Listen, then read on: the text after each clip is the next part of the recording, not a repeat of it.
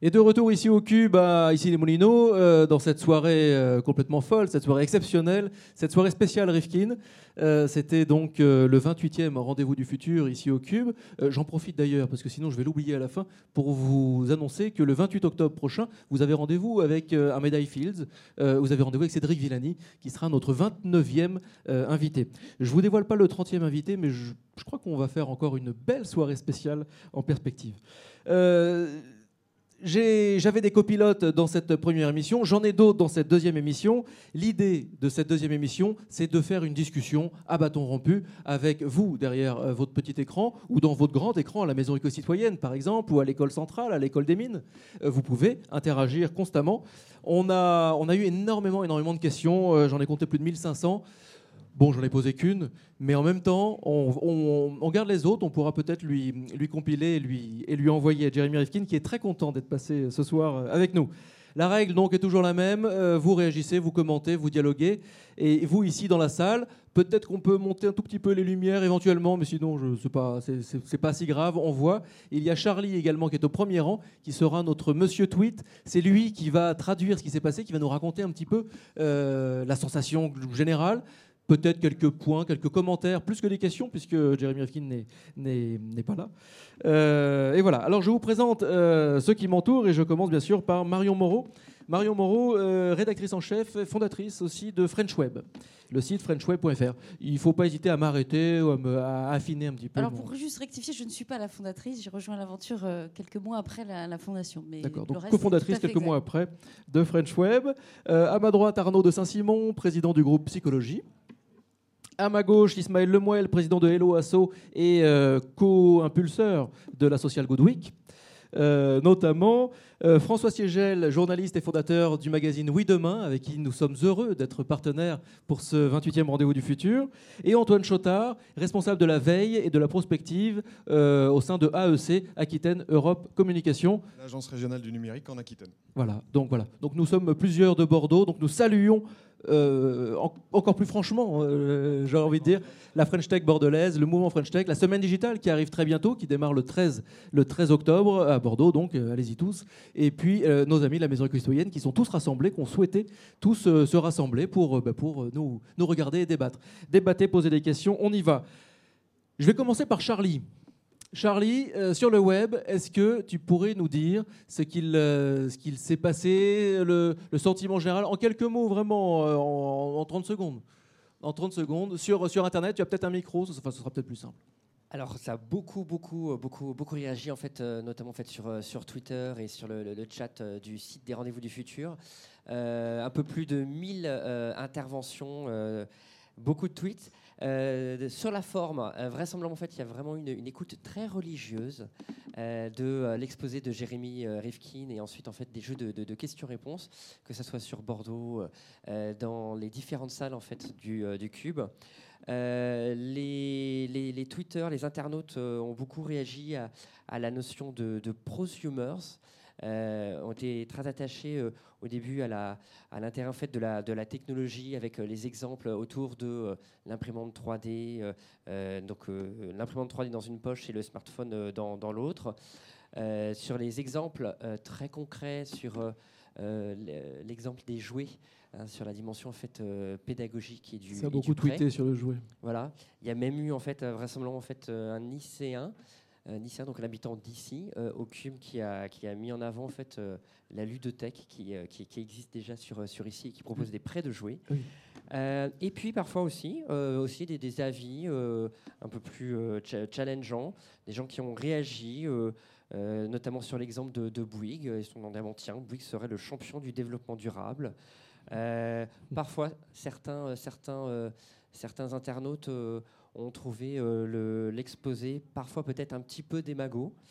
Euh, et puis, euh, ce que j'ai trouvé très rigolo, c'est quelqu'un, je pense, a très bien, pas, pas très bien tapé en fait en tweetant et a mis en avant le coût marginal aéro. Et j'ai trouvé ça très très aérien pour voilà donner un, un, nouveau souffle justement qui, qui a résonné pendant toute la toute l'émission. Merci Charlie. Je rappelle juste que Charlie est le copilote du projet Le First. Le projet Le First, c'est Euh, là, on est dans un after rendez-vous du futur. Eh bien, il y a le first qui est le before rendez-vous du futur. Exceptionnellement, nous ne l'avons pas fait ce soir, mais euh, à chaque émission, nous faisons un first. Et donc, Charlie est un de nos, de nos co-animateurs. Marion, euh, ben, comment vous, ressortez après cette heure et demie euh, rifkinienne? Bah, ravi déjà d'avoir entendu Jérémy Rifkin. C'est un petit peu une, star pour beaucoup de gens, peut-être pas pour d'autres. On va sans doute en parler. Je l'ai trouvé effectivement assez, assez pertinent. Euh, pertinent sur le constat, effectivement, dès qu'on parlait des, prosumers, ces fameux euh, nouveaux consommateurs, effectivement, on le voit bien euh, euh, dans, euh, ce qui est aujourd'hui les nouveaux modes, ce qu'on sont les nouveaux modes de, consommation collaborative, euh, financement participatif et tous ces euh, nouvelles plateformes qui émergent, notamment sur le web, que effectivement le profil du consommateur a changé. Donc ça, je, le- constate moi, en tout cas à mon petit niveau, euh, au travers de tous les entrepreneurs du web que nous rencontrons chaque jour, Euh, et puis, ce- bien, évidemment le client final. Je suis euh, tout à fait d'accord et en, accord avec son constat aussi sur euh, la notion de propriété. Euh, effectivement, je pense que la sharing économie a de beaux jours devant elle. Euh, malgré tout, malgré tout, euh, ça reste un business, ça reste compliqué. Euh, c'est dur à financer aussi. Euh, Il y a beaucoup d'investisseurs qui s'y intéressent. Peu s'engagent vraiment sur, euh, en tout cas, en tout cas sur un chéquier. Euh, les, euh, Aujourd'hui, les Blablacar arrivent à, lever des fonds assez importants, notamment en France, mais ils ne lèveront évidemment pas autant qu'aux États-Unis ici, donc ça, va mettre du temps. Ces étapes-là économiques et en tout cas voilà, capitalistiques sont à prendre en compte. Ça prend du temps, c'est pas en, un jour que ça se fait globalement. Antoine, je vous voyais ac- acquiescer? Oui, moi, je, pense qu'on a passé déjà un très très bon moment avec euh, plein de tendances en, effet qui sont euh, évoquées par Jérémy Rifkin. C'est vrai que c'est un peu, euh, c'est très agréable d'entendre ça. Moi, j'avais quelqu'un qui ne connaissait pas qui disait Rifkin, mais tu, vas voir c'est un concert qui a lieu où? Euh, Rifkin pensait que c'était une espèce de rockstar, euh, et en effet, c'en est une un peu dans, dans le domaine du numérique. Par ailleurs. Il n'y a pas de concept qui brasse, que nous on a l'habitude aussi à AEC et dans la French Tech bordelaise, je leur passe le bonjour, d'évoquer. Il y a un certain nombre de points quand même sur lesquels j'a- j'aurais aimé euh, revenir. C'est euh, sur la notion de génération euh, Y, millénium, etc., sur leur capacité à, à- entreprendre, ça tant mieux, on voit plein de choses nouvelles qui arrivent. Par contre, je limiterai un petit peu quand même ce, ce qui a été évoqué en termes de compétences, certes autour des smartphones, autour des im- impressions 3D, etc., et qu'on a de très très très gros besoins d'accompagnement et de formation encore à ça, au sens critique qu'on peut avoir sur ces objets, sur euh, euh, leurs objectifs, leurs finalités, et que ça tombe pas tout le cru dans, le bec parce qu'on a un smartphone. hein. Si on regarde les, les statistiques d'utilisation des smartphones, en général, on se sert de quelques applications, on comprend pas forcément comment fonctionne le smartphone, etc. Donc bon, ça, je le, je mettrai un petit peu euh, en stand-by, ou alors peut-être pour euh, 2040, ok. Mais bon, je trouve qu'il y a un certain nombre de, de limites à apporter et que ça montre qu'il y a encore quand même entre une utopie et une réalité sur nos territoires, euh, il y a quand même un décalage encore fort, que ce soit pour les jeunes générations, mais aussi dans le domaine des entreprises et des filières non numériques, où il faut bien le dire, il y a quand même encore aujourd'hui un rapport à la stratégie numérique digitale qui est très très loin d'être celle qu'évoque M. Rifkin. Ça, je pense qu'on va y revenir effectivement sur le principe de décalage, de fracture, même euh, vieux mot, mais qui est toujours d'actualité. François Siegel, donc je, je rappelais que vous êtes le, le- le fondateur de, de Oui Demain, magazine avec lequel nous sommes partenaires. Euh, qu'est-ce que qu'est-ce que vous retenez particulièrement de cette de cet entretien, de cette rencontre? Bah, D'abord, d'abord qu'il est excellent. hein, Ah, il occupe l'espace.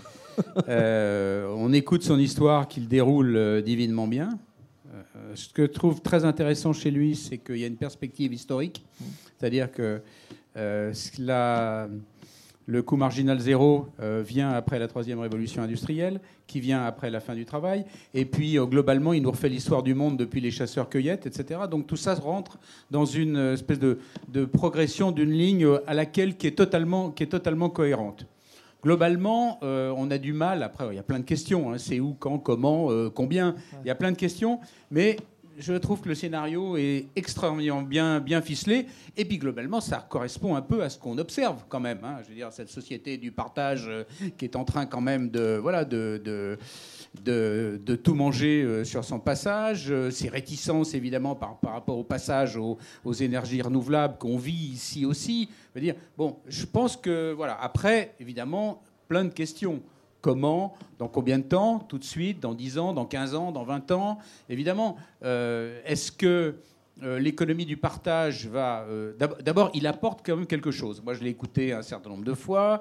euh, je l'ai entendu à Lille. Je l'ai entendu euh, à Paris. Je trouvais que ça commençait à tourner un peu en boucle avec, euh, on va dire, la, troisième révolution industrielle. Avec quand même quelque chose qu'il a un peu euh, négligé.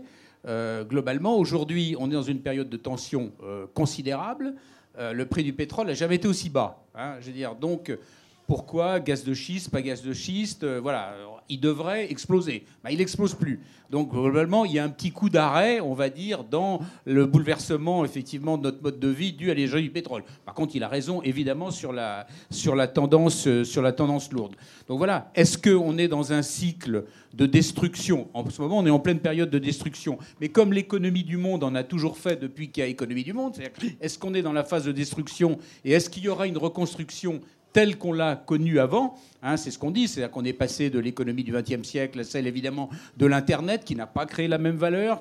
Et ça, on rentre tout à fait dans son analyse. Et est-ce que la deuxième économie des nanotechnologies, des MOOC, etc., tout ce qui est en train d'arriver, est-ce que ça va recréer une économie de valeur ou une économie de- de partage? Et globalement, comment on va vivre dans cette économie de partage? C'est la grande question on va être dans une économie où il y aura moins de travail, ça c'est une certitude. Comment on va vivre, comment on va survivre, tout en maintenant notre, euh, on va dire, niveau social. Voilà. Et- Ça, on aimerait bien l'entendre là-dessus de façon extrêmement précise. Et je pense que le jour où j'aurai tout à fait compris, euh, oui demain, hein, ce que nous on raconte, euh, on va dire, euh, tous les trois mois, c'est le jour où je pourrai répondre à cette question. Et oui. Et, et effectivement, la, la question du comment et, surtout la question du combien est apparue. euh, C'était du flou. Là, on a vu euh, combien, c'est bien beau, c'est bien beau, mais on sera toujours locataire. il y aura toujours un propriétaire. On dépendra toujours de, de mastodontes. Donc ça, c'est pareil. On va, on va y revenir. Euh, Ismaël, la question du combien, bah, je pense à Hello Asso, qui a un modèle complètement particulier parce que ça repose sur le pourboire. Pareil, même question. quel, quel ressenti, quelle sensation, quelle question posée Alors évidemment, euh, pour ma part, et je pense que toute l'équipe de LOASO sort de cette, euh, de cette intervention de Rifkin avec des étoiles dans les yeux parce que euh, ça valide, les théories de Jérémy Rifkin valident un certain nombre des choix que nous avons pris sur LOASO. Nous sommes la première plateforme de crowdfunding au monde, à ma connaissance, à être zéro marginal cost. On ne prend pas de commission sur l'ensemble des, dons qui sont réalisés sur la plateforme. J'ai été aussi ravi d'entendre qu'il pensait que le don serait central dans la société de demain, évidemment.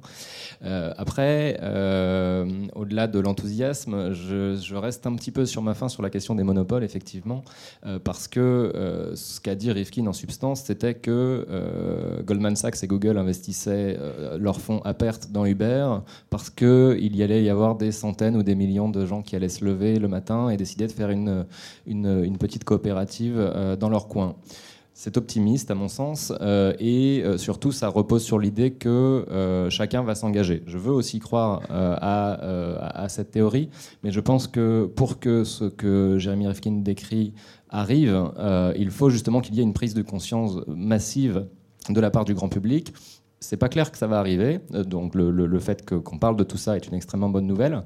Mais encore une fois, pour que la société que Jérémy Rifkin est vraiment lieu et que ces, prédictions se réalisent et qu'on sorte de l'ornière dans laquelle on est, vers laquelle on est en train de, se diriger, je crois vraiment que ce qui est au cœur du sujet, c'est que chacun prenne conscience des choix qu'il fait, qu'effectivement, utiliser Uber, c'est valider un certain système, qu'utiliser Google, c'est valider un certain système, et qu'il il y a des questions que chacun doit se poser sur les business models qui sont derrière les sociétés existantes. Je ne dis pas que- que Google ne fait pas des choses très bien. Ce que je dis, c'est que c'est intéressant de voir les modèles alternatifs, les challengers à ces monopoles, parce que euh, je crois qu'aucun d'entre nous n'a envie de vivre dans une société monopolistique, tout simplement. Et on en revient du coup au principe d'acculturation et au principe de, de formation. Il faut faire des choix conscients. Il faut...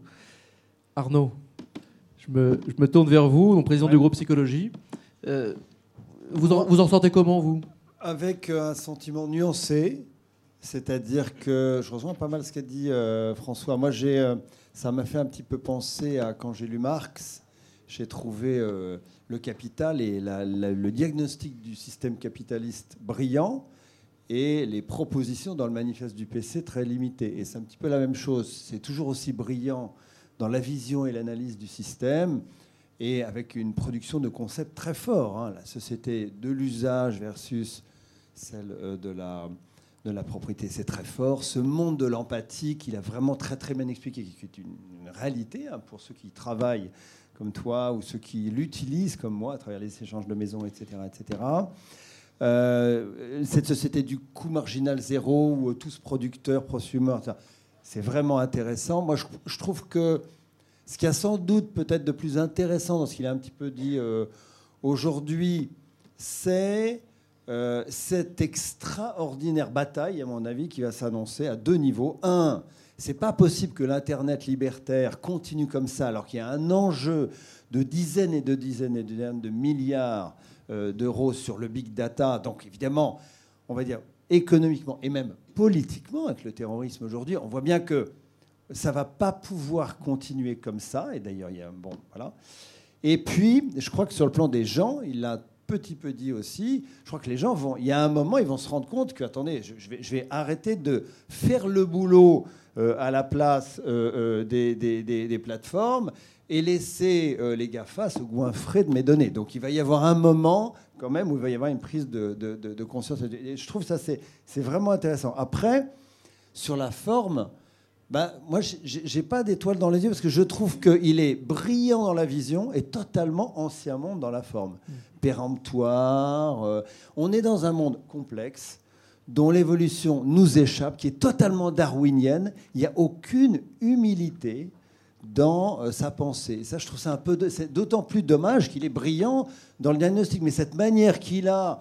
là, je suis d'accord avec toi, François, nous démontrer que l'économie du troc, en gros, ça va créer de la valeur. euh, Voilà. Bon, c'est un peu. Voilà, ça un manque un petit peu d'humilité dans un monde qui est complexe et que personne, c'est vrai, aujourd'hui, pas un économiste n'arrive à penser dans sa, dans sa globalité. Ism- Ismaël, en, en réaction justement. euh, Oui, je, je suis vraiment euh, tout à fait d'accord avec le constat. C'est effectivement euh, la, la- la- la réaction que j'ai eue aussi. Maintenant, je pense qu'on doit prendre en compte le fait que euh, ce que, ce que dit Jérémy Rifkin, c'est qu'on est en train de changer ce système et qu'il est du coup aussi obligé, euh, lui, d'être dans, des logiques du XXe siècle. Donc il, il utilise d'ailleurs hein, ces logiques. euh, à ma connaissance, son, son bouquin n'est pas distribué gratuitement. Donc effectivement, ça pose question. Maintenant, euh, son discours porte, donc, euh, donc, euh, donc on, peut, on peut se dire que, que, ça, que ça va aller dans le bon sens. Moi, ce que, ce que je trouve intéressant également, c'est qu'il a cité un seul exemple, et à ma connaissance, il n'y en a qu'un, de commun qui a atteint une dimension mondiale, c'est celui de Wikipédia. Et je, crois que, que c'est ça qui- qu'il faut retenir, c'est que ce qu'il promeut est réalisable, mais ça ne vient pas tout seul, ça vient par la participation de milliers d'internautes qui ont rempli Wikipédia. Oui, moi je suis, d'accord sur la nuance que vous faites, mais euh, je, le, mettrai en regard de, l'aspect un peu culturel. Alors pardon, c'est peut-être un peu, euh, un peu ronflant comme ça, mais Jeremy Rifkin est américain. Aux États-Unis, euh, comme vous le savez tous, on a une certaine culture et de la voiture personnelle et, euh, d'un certain voilà, il faut beaucoup d'argent pour entreprendre, etc. Il nous a bien décrit les, les fameuses voilà les guidelines à l'américaine. C'est important, même s'il a passé du temps en Europe auprès de la chancelière Merkel, de, de- remettre ça au regard de- de son Amérique, sans doute, de sa vision à lui. Parce qu'effectivement, la, la question qui a été posée tout à l'heure, et, sans faire de, faux chauvinisme, on n'est pas du tout là pour ça, mais euh, la question qui a été posée par un monsieur tout à l'heure sur euh, finalement le, le, euh, et nous, la France, est-ce qu'on n'a pas innové déjà depuis très longtemps? Mais je suis assez d'accord parce que effectivement, quand on regarde le concours Lépine, au regard des Fab Labs que Jérémy Rifkin imagine comme pullulant dans d'ici 2-3 ans, et je ne pense pas que ce soit le cas, je pense que c'est plus compliqué que ça. Euh, nous, ça fait longtemps qu'on innove avec nos mains, nos doigts, euh, et qu'on on- on mixe les générations parce que c'est vraiment ça. Euh, je trouve que voilà, c'est, il faut le regarder aussi d'un point de vue culturel et, euh, et ne pas oublier que l'Amérique a aussi ses propres codes et qu'évidemment l'évolution qui est vue au travers d'un grand sage, euh, on doit la remettre à ce niveau-là aussi. Et le petit côté péremptoire dont parlait Arnaud, finalement, c'est aussi parce que c'est aussi le- peut-être cet aspect un peu américain. Peut-être, peut-être, mais même si c'est pas un gros mot. hein, non, mais, euh, bien sûr. Antoine et, puis- et puis et puis François. C'est vrai que ce côté américain, ça s'est senti aussi à un moment donné. Il a dit We got al- algorithm. Et euh, ce parti pris de dire Nous avons les algorithmes, je ne suis pas si sûr que ça, que nous les ayons tous. Euh, on n'a qu'à regarder aussi les, les acquisitions qui ont été faites dernièrement, Twitch par Amazon, Waze par Google. Et On plus on important est- que ça, l'IPO, qui- qu'on ne cite pas assez souvent, la plus importante capitalisation boursière, elle est chinoise aujourd'hui. Elle est chinoise, exactement. Alibaba. Et euh, bon, voilà, des exemples qui nous montrent que aussi l'économie ou la sharing economy, elle a quand même plusieurs facettes.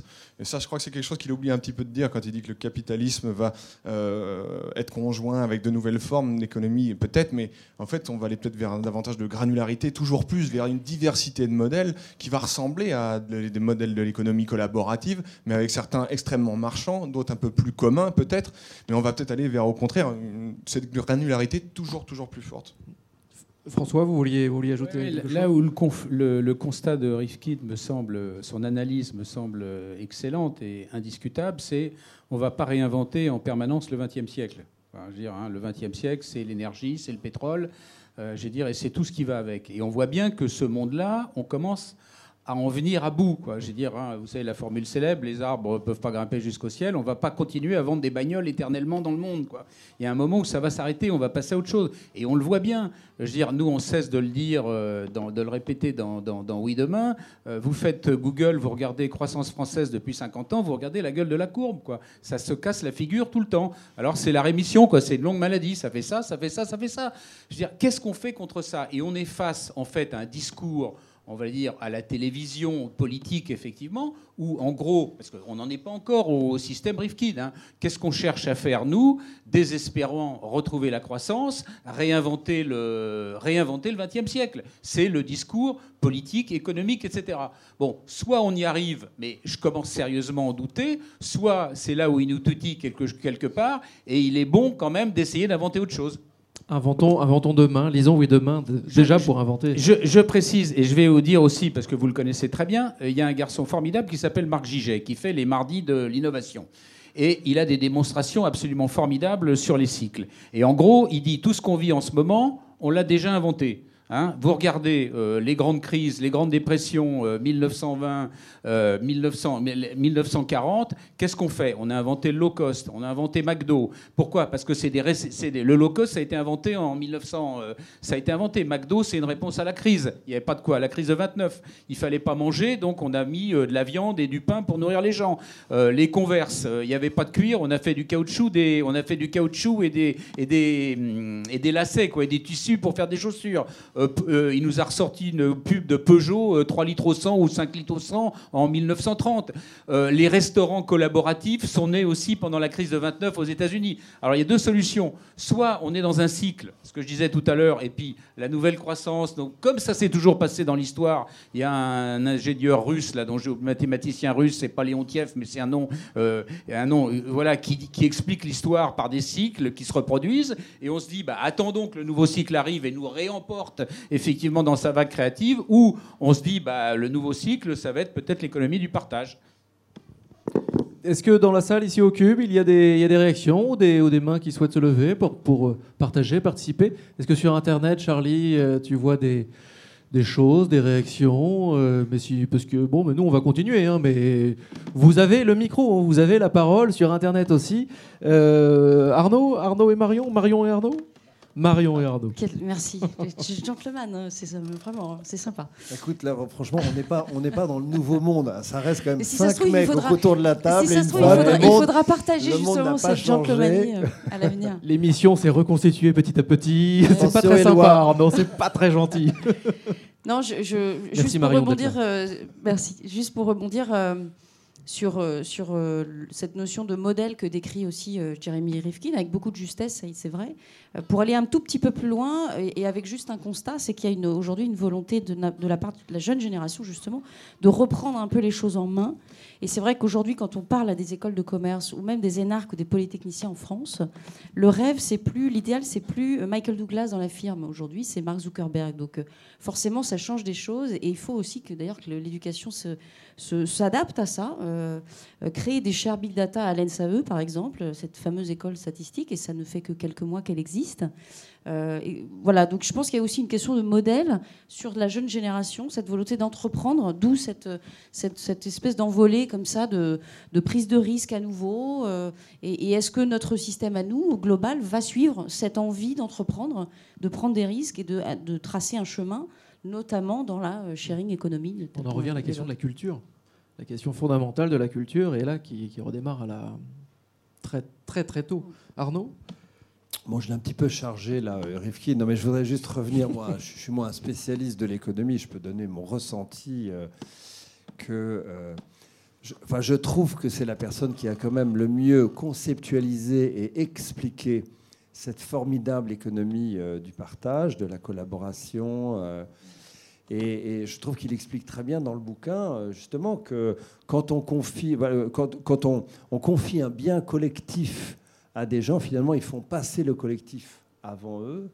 Euh, J'ai vérifié par moi-même, euh, en tant qu'utilisateur de tas de sites d'échange, dont depuis une dizaine d'années, euh, des sites d'échange de maisons, à quel point c'est vrai qu'il y a quelque chose de fondamental. Il y a, quelque chose de. Il y a, un bouquin sur la bonté qui est assez connu qui s'appelle voilà, La bonté humaine. Et c'est vrai qu'elle ne demande qu'à s'exprimer dans un certain contexte collaboratif. On le voit dans les sites d'échange de maisons où, au fond, finalement, on va beaucoup plus loin que le simple échange, alors que c'est pas du tout proposé au départ comme, euh, comme expérience. Voilà, donc je trouve que c'est formidable. Et, euh, voilà, il n'y a pas beaucoup de gens qui ont au- aussi bien conceptualisé et expliqué cette dynamique de l'économie collaborative. Et pour moi, c'est les deux points vraiment forts de Rifkin. C'est très tôt d'avoir compris l'enjeu planétaire.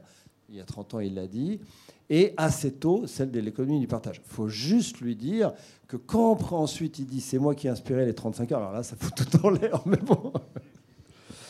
On en revient à ce problème de perspective et d'américain. Antoine Il y a un, aspect aussi moi, sur la dimension collaborative qu'on n'a peut-être pas assez entendu, parce que finalement, il n'a pas répondu tout à l'heure à une des deux questions euh, euh, qui avaient été posées euh, sur une sharing politics et sur la dimension aussi, on va dire, bah, voilà, d'une collaboration plus forte entre différentes échelles territoriales. Je pense à la question, par exemple, de l'open data, dont on parle beaucoup sur du partage de données et à quel point ça peut booster l'innovation. Tant de l'open data privé que public d'ailleurs, hein, et donc de la création d'écosystèmes euh, qui soient distants ou locaux, euh, qui permettent d'appuyer ces dynamiques euh, qu'il appelle de, de- ses voeux. Donc on n'a pas trop, trop parlé de ça, et finalement, d'une manière sous-jacente, moi une question que je me pose derrière ces, ces dynamiques, quand il dit nous avons les algorithmes, les monopoles dont on parlait, ça rejoint des, questions qu'il a déjà évoquées dans ses bouquins autour du soft power, euh, qui est qu'à un moment donné, on parle aussi euh, de cyberpuissance, quoi, et de- du fait qu'aujourd'hui, on doit prendre conscience, peut-être des États, mais aussi des territoires, qu'on doit devenir des cyberpuissances. Et que, euh, il le disait, peut-être qu'il faut laisser place à certains services publics, à des entreprises, mais qu'on le réglemente. Bon, ça, c'est un format qu'il évoque. Euh, mais je pense que derrière, il y a cette question-là de, de cyberpuissance, du mode qu'on veut. Euh, et moi, je me pose aujourd'hui une question, c'est si ces services euh, qu'ils soient euh, les Uber, les Airbnb et j'en passe, ou les grands qui sont rachetés par les GAFA. On est dans des algorithmes qui deviennent des algorithmes d'imposition, une maîtrise sur toutes les données contextuelles qu'on a en France, peut-être moins que évidemment aux USA. Bon, je trouve qu'il y a- il y a beaucoup de questions aujourd'hui qui se posent sur euh, bah, cette logique politique et cette stratégie digitale politique. Euh, quand on va vouloir la définir, on va être très très dépendant à un moment donné d'une vision qui a déjà été définie par d'autres. Ismaël Euh, oui, moi je ne peux pas m'empêcher de réagir un petit peu à ce que vous disiez, parce que je suis moi-même polytechnicien, donc euh, je, je pense que ça va plus loin que ce que vous dites. Euh, effectivement, le modèle n'est plus Goldman Sachs, le modèle n'est plus, à mon sens, non plus euh, Mark Zuckerberg. Je crois que le modèle, c'est Mohamed Younous ou Gandhi. Euh, pour, pour, cette nouvelle génération, Gandhi disait euh, Soyez le changement que vous voulez voir dans le monde. Moi, je crois que c'est ça qui est en train de se passer. Il y a une, expression que j'aime beaucoup qui dit que vous n'êtes pas dans un embouteillage, vous êtes l'embouteillage. Et c'est ça qui est en train de se passer, c'est qu'il faut qu'il y ait ce, switch euh, de, prise de conscience qui va permettre à chacun de choisir euh, le monde dans lequel il veut vivre. Mais cette prise de conscience, il faut avoir les éléments pour comprendre cette prise de conscience. Il faut avoir les éléments pour comprendre et il faut qu'il y ait des outils alternatifs qui permettent euh, de faire ce choix. Et la promotion de ces outils alternatifs, du coup. Et là, on en revient à d'autres. Moi, j'ai- T'aimes moi, Antoine. juste, euh, je ne vais pas prendre longtemps, euh, juste une, une petite précision quand même sur cette logique collaborative. Elle est aussi extrêmement liée à un besoin des internautes qui est de plus en plus de personnalisation, des logiques de niche, des logiques communautaires et qui ne sont pas forcément toujours des logiques de partage, mais parfois peut-être des logiques de ghettoisation. Donc il y a des services qui sont extraordinaires et ta vision sur les embouteillages est, est- est vraiment, est vraiment la bonne. Par ailleurs, je pense que ça dépend peut-être des contextes dans lesquels on est, mais euh, ça nous dessine aussi peut-être des formes de co-individualisme, on va dire. Allez, je tente aussi des concepts euh, de co-individualisme un petit peu particuliers. Donc je ne serais pas si, si franc, moi, sur cette notion extrêmement collaborative de partage et de dimension sociale. Marion, et après j'aimerais bien qu'on qu aborde, parce qu'on a quand même deux, deux, patrons de médias parmi nous, qu'on peut peut-être parler également du média et du média tel qui, tel qui pourrait accompagner le changement, tel qui pourrait accompagner l'acculturation générale, et puis derrière l'évolution des, des médias. Mais Marion d'abord. Juste un mot sur le, le, la, la, géographie aujourd'hui euh, et les cyberpuissances que vous évoquiez. Euh, moi, je pense qu'il met le doigt sur quelque chose d'hyper important dans les années qui viennent et qui est déjà, qui est déjà tout à fait une réalité. C'est cette géopolitique qui est imposée par la data aujourd'hui. Qui va maîtriser la donnée demain Qui la maîtrise aujourd'hui Ça, c'est un problème qui est extrêmement fondamental dans la réflexion aujourd'hui et qui, rejoint tout à fait la notion d'individualité et d'éducation. Est-ce que moi, je suis conscient effectivement quand j'utilise Google Mail ou d'autres plateformes, Uber, pourquoi pas, mais c'est Google aussi. Hein, euh, tout, sera un petit peu Google, j'ai l'impression. Euh, Est-ce que je suis vraiment conscient de ce qu'on fait de ma donnée? Est-ce que je sais, je suis assez euh, suffisamment informé sur ce qu'est le, ciblage publicitaire? Euh, Est-ce que ces sociétés vont se regrouper ensemble, vont devenir plus puissantes pour pouvoir me targeter, comme on dit? Voilà, je pense qu'il y a vraiment un enjeu extrêmement fort de la part et du citoyen que nous sommes tous d'être informés et du politique, parce que les gouvernements vont évidemment prendre leurs mots euh, là-dessus, vont devoir eux aussi redéfinir les frontières, où seront hébergées les données sensibles, euh, qu'elles soient euh, citoyennes, gouvernementales, économiques. C'est déjà un problème aujourd'hui. On ne sait pas, une, une, entreprise qui a vraiment envie de sauvegarder ses données le fait aujourd'hui au Luxembourg ou en Suisse, parce que ce sont des serveurs qui sont indépendants. Donc il y a vraiment, je pense, une, un, un, axe extrêmement fort de réflexion sur la, la nouvelle géopolitique par la data. Je pense qu'on pourrait parler pendant des heures du thème de la souveraineté numérique. Euh, où sont nos données C'est notre richesse en France, sauf qu'elle n'est plus en France. Donc ça, c'est un autre, un autre grand, grand thème. Et euh, grâce à Ismaël, je, je répare cette petite erreur. Bien sûr, Marion, vous êtes rédactrice en chef d'un grand média aussi. Oui, oui, évidemment. Il n'y a pas de souci. et, et, je me tourne ben, vers vous, Arnaud. Euh, Les vieux médias. Le rôle... non, mais le rôle du média. On peut, on peut s'interroger, parce que là, on parle de la nécessité d'avoir les éléments pour faire des choix conscients. Euh, on a parlé du rôle du politique, et au-delà du rôle du politique, le rôle, le rôle du média, le rôle du, du passeur. Euh, il est, il est, il comment évolue-t-il ouais. Ce qui reste central? Oui, alors il est, complexe hein, parce qu'il il doit transformer son modèle économique et culturel. Donc moi, je suis quand même, nous sommes la preuve même, contrairement à ce que dit Rifkin, que voilà, ce passage n'est pas évident et même la perspective qui se décide n'est pas évidente. Hein. Donc de passer d'une économie en gros de l'information payante à une économie de l'information gratuite et donc de la poursuite d'un modèle économique digital dans lequel il faut toujours plus dépenser, euh, dans lequel les dépenses sont, euh, sont, sont, croissantes et certaines et les recettes quand même très aléatoires. Donc on voit bien que c'est très compliqué. Alors après, on fait énormément de diversification, de créativité, etc. Et c'est intéressant parce que ça nous pousse à évoluer, mais on voit bien que voilà, cette transition n'est pas évidente. Après, le rôle du média, c'est vrai qu'il y a aussi une, une, transformation culturelle à opérer euh, pour les médias. Euh, c'est vrai que, et moi je trouve qu'elle est plutôt salutaire.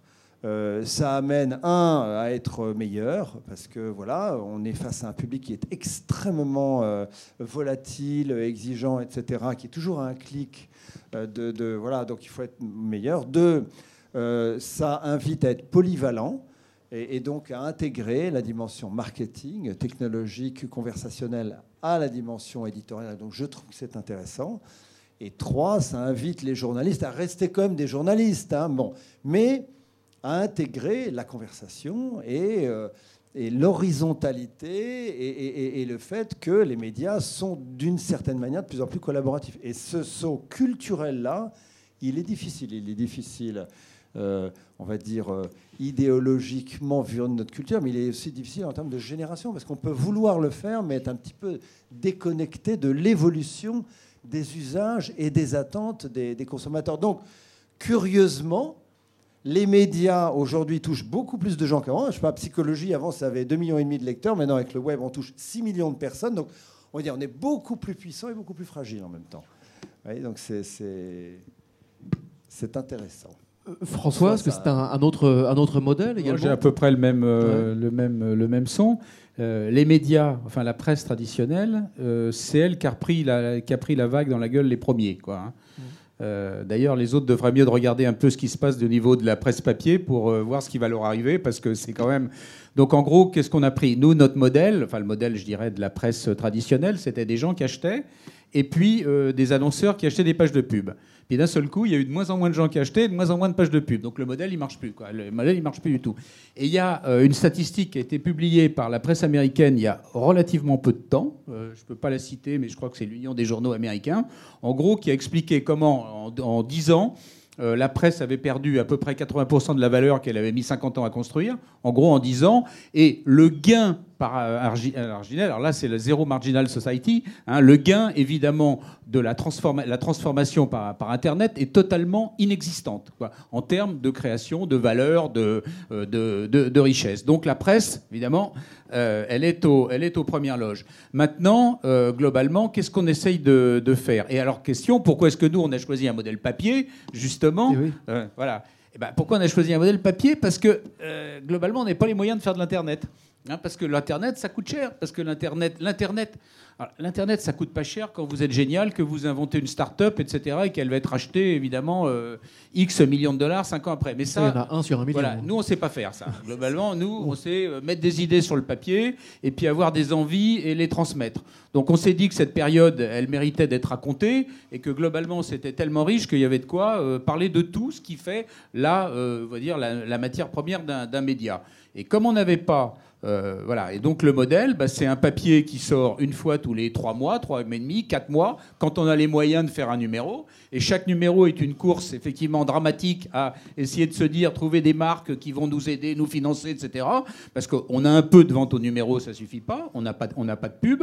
Et puis globalement, bah, l'écosystème qui se développe, c'est c'est ça. Et puis un site internet maintenant qui est en train de monter petit à petit, mais évidemment qui n'apporte pas de ressources. Donc on est tous effectivement dans des modèles qui se cherchent. hein. Quel est celui qui va dire qu'il a trouvé la martingale et le modèle? Et je sais que j'en parle souvent avec euh, mes confrères, euh, consoeurs euh, du web. Voilà. Donc on essaye de trouver un nouveau modèle euh, en sachant que l'ancien ne fonctionne plus. Le modèle se cherche. Ismaël Alors oui, moi, moi, je suis euh, assez interpellé par les- la, la- la réponse que vous fournissez tous les deux à, à la question posée par Eloi, parce que vous avez chacun parlé du business model euh, des médias euh, qui est effectivement en train d'être révolutionné par, la, par le numérique.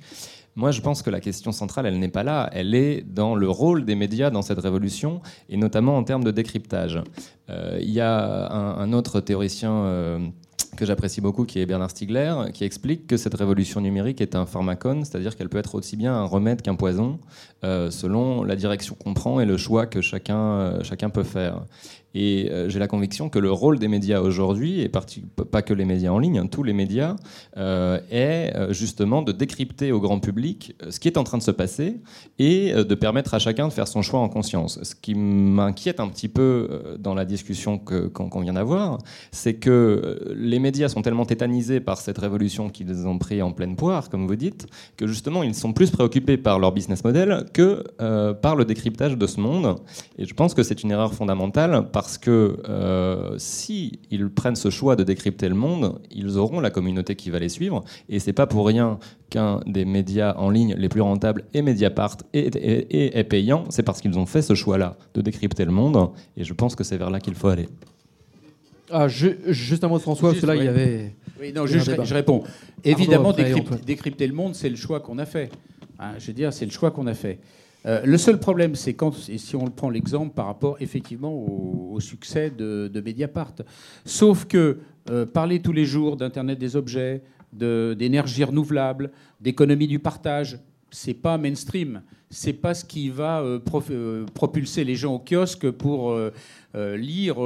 J'adore ça, hein, je critique pas, mais les voilà les secrets d'alcôve de Madame Taylor-Veller. hein. J'aime bien ça aussi, moi. Je veux dire, hein, je vais pas jouer les, les bagels là-dessus. Je veux dire, mais là, il y a 440 000 personnes qui sont précipitées sur un kiosque. Je veux dire, Mediapart, avec tout le boulot effectivement que fait Mediapart, c'est quand même dénoncer des scandales, mettre la main sur les hommes politiques qu'on met les doigts dans la confiture, etc. La difficulté que l'on peut avoir, nous, quand on essaye de raconter le monde de demain, c'est justement de trouver dans les médias qui sont les médias qui vont être porteurs, parce que quoi qu'il arrive, l'ancien monde, il est quand même pas tout à fait mort, il existe encore, et d'essayer d'avoir le, euh, la place pour pouvoir développer, être présent dans les débats, etc. Parce que vous savez, vous connaissez bien le ronronnement, c'est un peu toujours les mêmes, c'est toujours les mêmes qui se partagent le temps d'antenne, etc. Donc on a beaucoup de mal, mais bon, c'est quand même un pari qu'on a, a, qu'on a fait. Arnaud, une petite réaction, et après Antoine, Marion, et ce sera le mot de la fin. Voilà, je, je crois qu'on est on n'est pas les seuls à décrypter le monde. hein. Il y a beaucoup de gens et de talents euh, dans- sur le blog et sur les blogs euh, et sur le- dans le digital qui, qui décryptent le monde. Je crois que il y y a trois choses. Un, c'est euh, se vivre moins comme des producteurs de papier ou voire de digital et plus comme des gens qui détiennent une expertise qui peut accompagner la société, euh, les entreprises, euh, euh, les lecteurs et, et- et- et voilà être multidiff atawad hein, comme on dit. Bon. La deuxième chose, c'est dans un monde de l'indifférenciation où, où pullulent les marques, c'est cultiver des marques fortes et engagées. Ça, je pense que c'est quelque chose que, que la presse doit faire. Puis la troisième chose, c'est euh, faire des beaux objets. Mm. Et oui, demain, c'est un beau magazine. Et ce que j'aime bien dans Oui Demain, nous, on essaie de faire un joli magazine aussi avec psychologie, mais c'est être très attentif à l'objet, voilà, pour ne pas tomber dans la différenciation et au fond, euh, voilà, justifier le fait que les gens continuent à acheter parce que ils ont une expérience tactile et de lecture et de plaisir qu'on ne retrouve pas sur euh, Internet. Donc c'est bien cultiver euh, ces différences. Catalogue Ikea l'a bien compris aussi. Je ne sais pas si vous avez vu la pub. Antoine.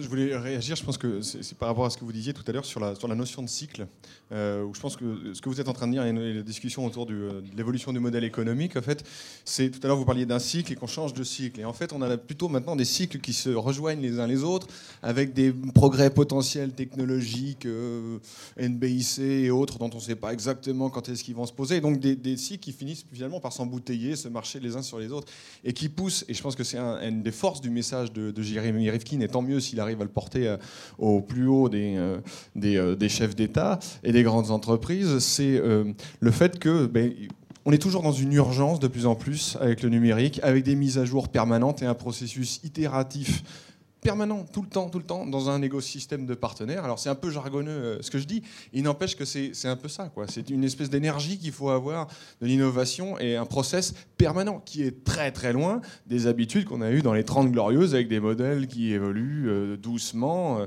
et un marché qui évolue pas aussi rapidement que ça. Là maintenant on est dans une espèce d'urgence et je trouve qu'il le, le dit très très bien. Et l'urgence, je peux te dire que je la vis là en ce moment parce que je dois bientôt rendre l'antenne. Je vois des signes de mon ami Rémi ici au Cube.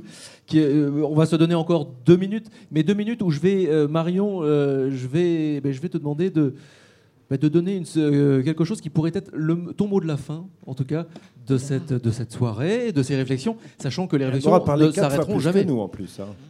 Qui ça arrive On a le droit de, quatre Ah non, de parler Marion, quatre fois plus bien nous, sûr. bah oui. Bon, ben donc Marion, tu as 10 minutes. Alors j'ai 10 minutes devant moi. Écoutez, vous êtes prêts hein?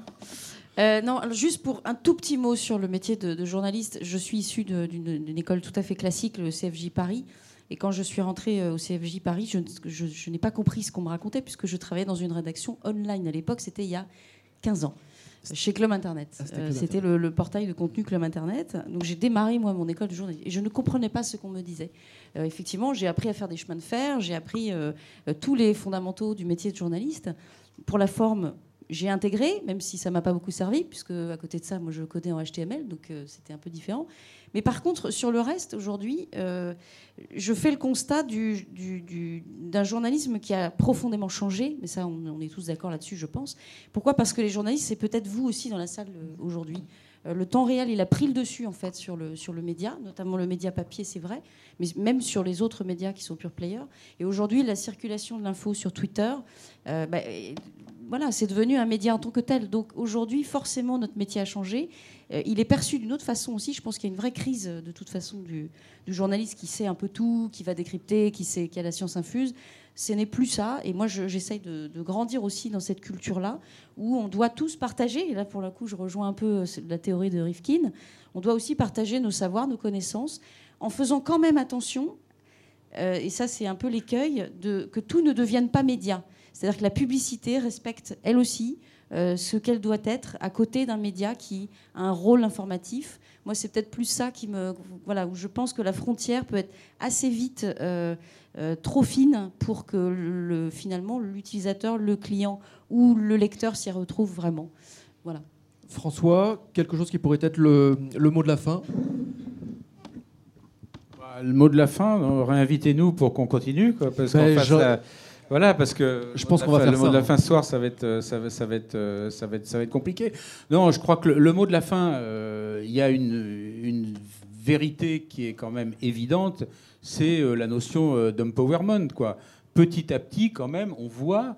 Ça se sent pas encore totalement politique, ça va sûrement venir, mais petit à petit, on voit quand même que dans tous les domaines, sur la santé, sur l'alimentation, demain peut-être sur l'énergie, quoi que le, le citoyen est en train de reprendre euh, voilà, le, le- le- pouvoir. Voilà. Alors est-ce que ça ira à la vitesse rifkinienne ou est-ce que ça mettra euh, 30 ans? Ça, euh, j'en sais rien. Mais ça me semble être une certitude en tout cas aujourd'hui. Ismaël. Euh, le, mot de la fin pour moi, c'est d'une part qu'il y a effectivement urgence et que euh, une urgence que chacun bah, se pose, se pose ce genre de questions et, et fasse un, choix face à la société qui l'attend. Et puis euh, le mot de la fin, c'est c'est pour moi aussi. Je, je suis en fait papa d'un petit garçon de un an. Et, euh, et effectivement, on va à la ludothèque chercher des jouets, donc il y a de l'espoir. Euh, si notre génération, si les générations d'avant ne font pas le bon choix, je suis convaincu que la génération qui vient le fera. Donc euh, c'est simplement une question de temps. Antoine. Une, une dernière stat qui rejoint ce que tu dis sur les enfants. Moi aussi, Le mot de la j'ai fin, très une jeunes enfants euh, qui sont couchés, c'est dommage, ils me voient. Mais euh, Ils auront le replay dès demain matin. une, une statistique euh, issue du, du ministère américain du Travail qui dit que 65% des enfants qui sont actuellement dans les écoles américaines auront des jobs qui n'existent pas encore. Donc aussi, on en revient à cette question d'éducation et de la formation et de l'appréhension des problématiques numériques dans les métiers qui doivent évoluer. Euh, voilà, je crois que le chiffre parle de lui-même. Arnaud, le dernier mot. Tout a été dit. Enfin, moi, je trouve que c'est une, c'est à la fois, on vit euh, quand on s'intéresse à l'internet et à cette euh, nouvelle ère digitale, c'est à la fois euh, absolument formidable parce qu'on est dans la remise en question permanente, dans la curiosité, dans l'envie, dans la, la découverte, et en même temps, c'est quand même exténuant.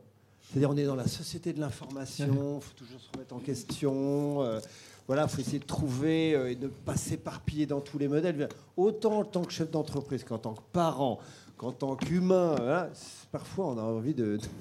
de- De faire pause dans l'innovation, Ouais, la transformation, mutation. ouais. Et la dernière tendance dans la Silicon Valley, c'est la méditation. Alors tout n'est pas et la perdu. déconnexion. La C'est déconnexion. la déconnexion, ce n'est que justice que Marion ait le tout dernier mot. Oh, quoique non, euh, Internet aura le tout dernier mot, Euh, mais parce que c'est un vrai mot de la fin. Ce qui est bien avec ces débats, c'est que l'on part avec encore plus de questions, mais heureux au final. Et puis d'ailleurs, c'est beau l'économie du partage. Les journalistes et éditeurs sur le plateau partagent entre eux leurs questions et préoccupations. Et oui, c'était tout le sens de ce petit débat. Je pense, enfin, on, on aurait évidemment pu durer des heures et des heures. Euh, J'ai bien l'impression qu'on va, qu'on va en refaire, mais le meilleur est à venir, bien sûr, comme dirait notre ami Mathieu de l'Institut des futurs souhaitables. Il me reste à vous remercier, Bravo, madame, Éloi. messieurs. Bah oui, sans Bravo. Je vous remercie ici au Cube.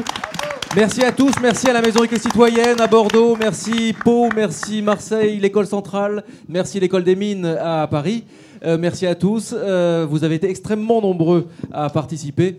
Euh, je vous donne rendez-vous donc le 28 octobre avec Cédric Villani. Merci à la JD Carré, un air de chat, le Cube, Triple C bien sûr, et, euh, puis bah, tout de suite sur les internets. Merci.